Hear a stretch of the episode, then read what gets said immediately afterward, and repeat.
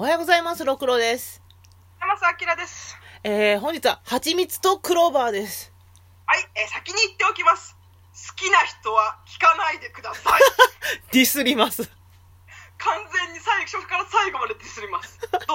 あらすじいきます。はい。美術大学を舞台に、いわゆる青春群像劇をハイテンションなエピソードや静かな感動シーンを通じて捉えていく。恋愛に不器用な大学生たちの報われない恋模様や、自分の才能や生き方について迷う若者たちの姿を描いている。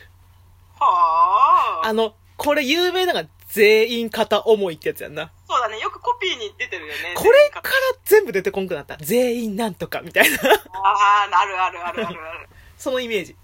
そうですね。えっ、と、メインキャラクターが5人いて、男3の女2だよね。うーん、そうやな。うん。うん。で、えっ、と、はぐみちゃんっていう天才的なビ、えっ、と、アーティスティックな子がいて、うんその子のことが竹本くんと森田さんが好きなのか。うんうんうん。で、えーっと、あゆみちゃんっていう女の子は、えー、あの人だ、真山だ。そうそうそうそう。真山が好きで、で、真山はリカさんっていう、未亡人だっけ、ちょっと年上の人やんな。そうだね、が好きっていう、まあ、感じですね。うんうん。まあ、これ、先にちょっと言っておきたいんだけどさ、うんあのー私、その、なんていうかな、恋愛系でさ、一番やっちゃいけないというか、一番なえるのが、うん。あの、渦中の人じゃないとことうまくいくパターン。これもうネタバレがっつりしていくけど、あの、まあ、ハグ、ハグミちゃんっていうその、うん二人の女から、あ、おえっと、森田さんと竹本くんから言い寄られてる子ね、うん。が誰とうまくいくのかっていうのもある意味焦点だったと思うんだけど、ずっとそこあったよね。うんそうそう。あのね、私は多分誰も選ばないっていう結末だと思ったの。うんうん。なんと、なんとなくね。うん。そしたら、まさかの、おじとうまくいく。これがね、一番ゾッとするよね。本当にゾッとしたえ？え？え？いつからそういう目で見てたの？いや、もうみんなそれ荒れてたよ、本当に。うんで、選んじゃやばいやつを一番選んでるやろ、これ。そう一番この中で選んじゃいけないの選んだうん。あの、初太、えー、初太会の時にも言ったけど、一回家族として受け入れてるのを、性的恋愛的に見るのが気持ち悪いっていう話なんよ。そうそうそうそうえっとしゅうちゃんだっけ？おじえ、はしゅうちゃん、しゅうちゃん、そうそう。しゅうちゃんかしゅうちゃん。はそのえなんかね私結構びっくりしたの読んでて、うん。なんか最終的にしゅうちゃんと一緒に行くみたいなことをはぐみが言った時にうん。ああそっかなんかまあおじだし家族的に行くのかなみたいな感じでいて、うんうんうんまあでもしゅうちゃんのこと好きなのかなまあはぐみはおじさんのこと好きだってもしょうがないぞぐらいの気持ちでいたの。そしたらその後、あのしゅうちゃんにその誰かの別のキャラクターが、うん。いつからハグちゃんのことそういう風に見てたんですかみたいなことを聞くシーンがあって、うん。なんかそちょっとその気持ちよくてあんまり覚えてないんだけど、うん。なんか結構いついつの時かなみたいな、いつの間にかみたいな感じのことを返した時に、おーみたいな、なんかもう背筋背筋がゾゾゾゾゾゾってなったよね。それが屋根の下にいると思うとゾッとするわ。やばいよね、本当に。なんで、え、こういう風に持っていこうとしてたんかな？初めから決めてたのかな？これ。えなんかね、あの、なんか、これを好きな人すごい多くて、私の男友達に、ハチクロが。ー、わかる。わかる。うん。なんかね、あの、あれと似てる、あの、あの花と似てる、私の中では。あの、コミュニティでごちゃごちゃ恋愛してる系が好きなんだよ、男性って多分。あじ、あの花、えー、ハチクロ、世界の片隅に？だっけ？世界の、じゃあ、この世界の片隅にや。あ、あの、もうあれだよね。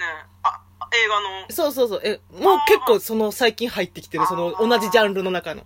それがキモいってわけじゃなくて、その好きな人が同じグループに入ってることが。あー、なんか、なんか系列が似てんのかななんか。ヒロインの雰囲気が似てんのかわかんないけど、なんか、あー、なるほどね。そうかもしんないなで、これね、ハチクロの、あの、私結構その読んでた当時から、ものすごくこう、なんかこのこの登場人物に誰にも感情移入ができなくて。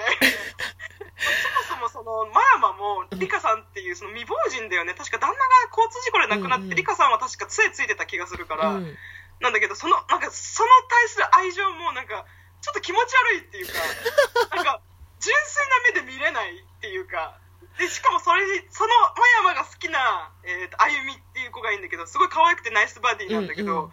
このねあゆみちゃんのポエムがすごいのよ。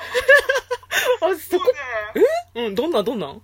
なんかほら7とかでさあの、うんうんよくポポエムが出たからいっぱいあるように感じるみたいなことを話したんだけどあ矢沢愛先生得意なやつやな。そうそうそう、うんでも矢沢愛はなんかこう結構客観的な感じがあるんだけど、うん。あのハチクロのポエムはもううん主観が入りすぎてて、うん。あの酔ってる感がやばいのえ、ちょっと発表していただけますか？はい私が一番嫌いなポエムを今から読みます、うん。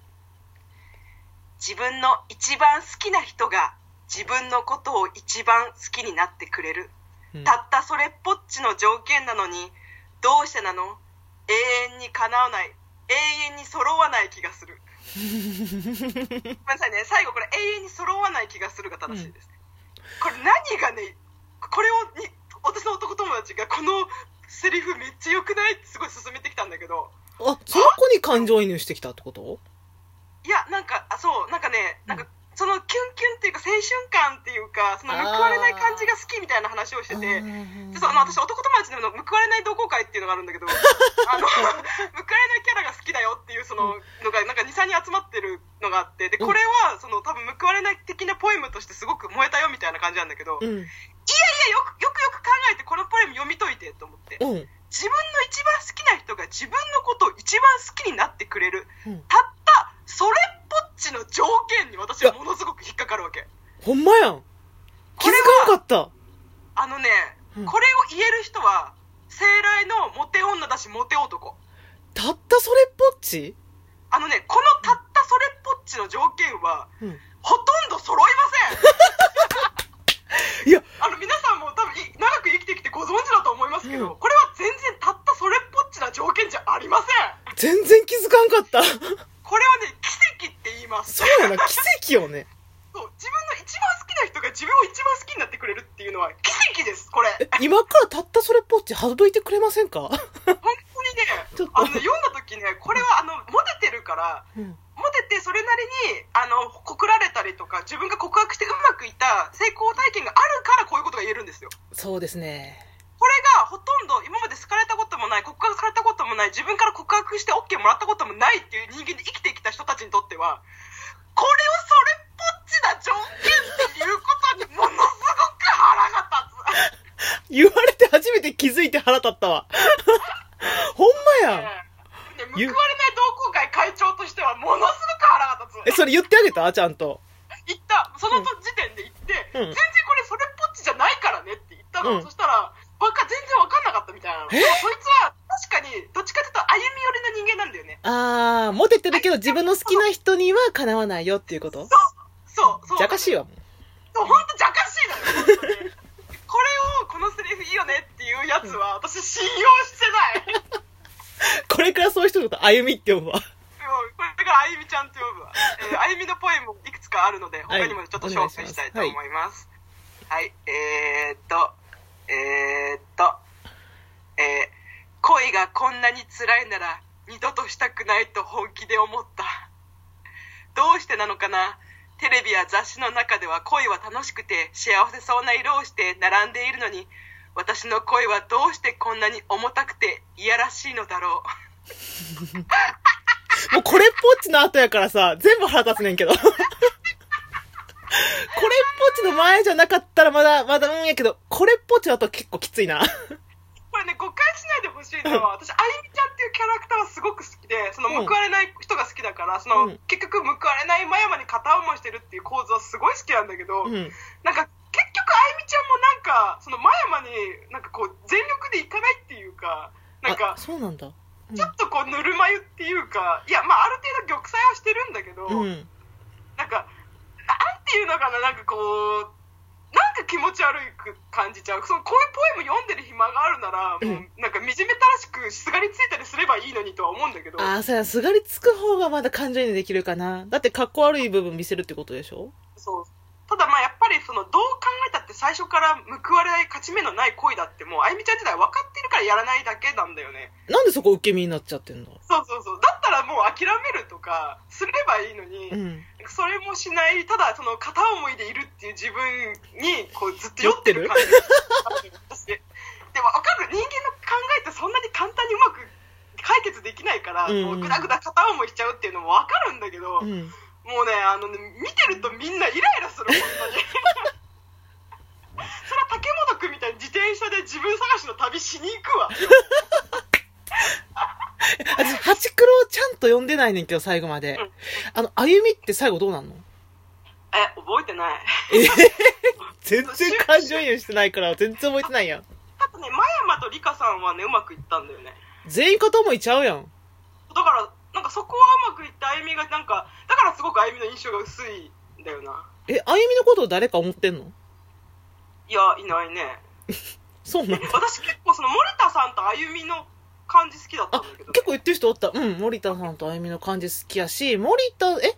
森田さんと、ハグちゃんっていうのも人気じゃなかった？うん、あのそこもそれで盛れれるんだけど、ん。なんか結構その森田さんとあゆみはなんかお互いあんまり性を意識しない結構友人関係に近くてなんかこれが一番お互いナチュラルに接してられるんじゃない？みたいなとこあったんだよね。うーん。それが一番好きだ。あごめん時間ないから最後にこれだけ言わして、うん。私が8キロの何が好きだって一番最後の最終回で、うん。そのハグちゃんが作ったサンドイッチに蜂蜜とクローバーが挟んであったのが一番ムカつく。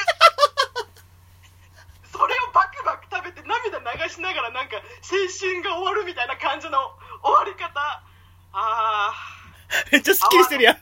めっちゃスッキリしてるやん。ー合わないわ最後まで合わなかった何それめっちゃ、めっちゃまずそうやん。でそこアニメとかだとなんかもうそれが青春みたいな感じで終わるのがえいやこれまずいまずいパンじゃん嫌がらせじゃん私多分四つ葉省いていくと思うわ。うん食べながら。ピッ、ピッって。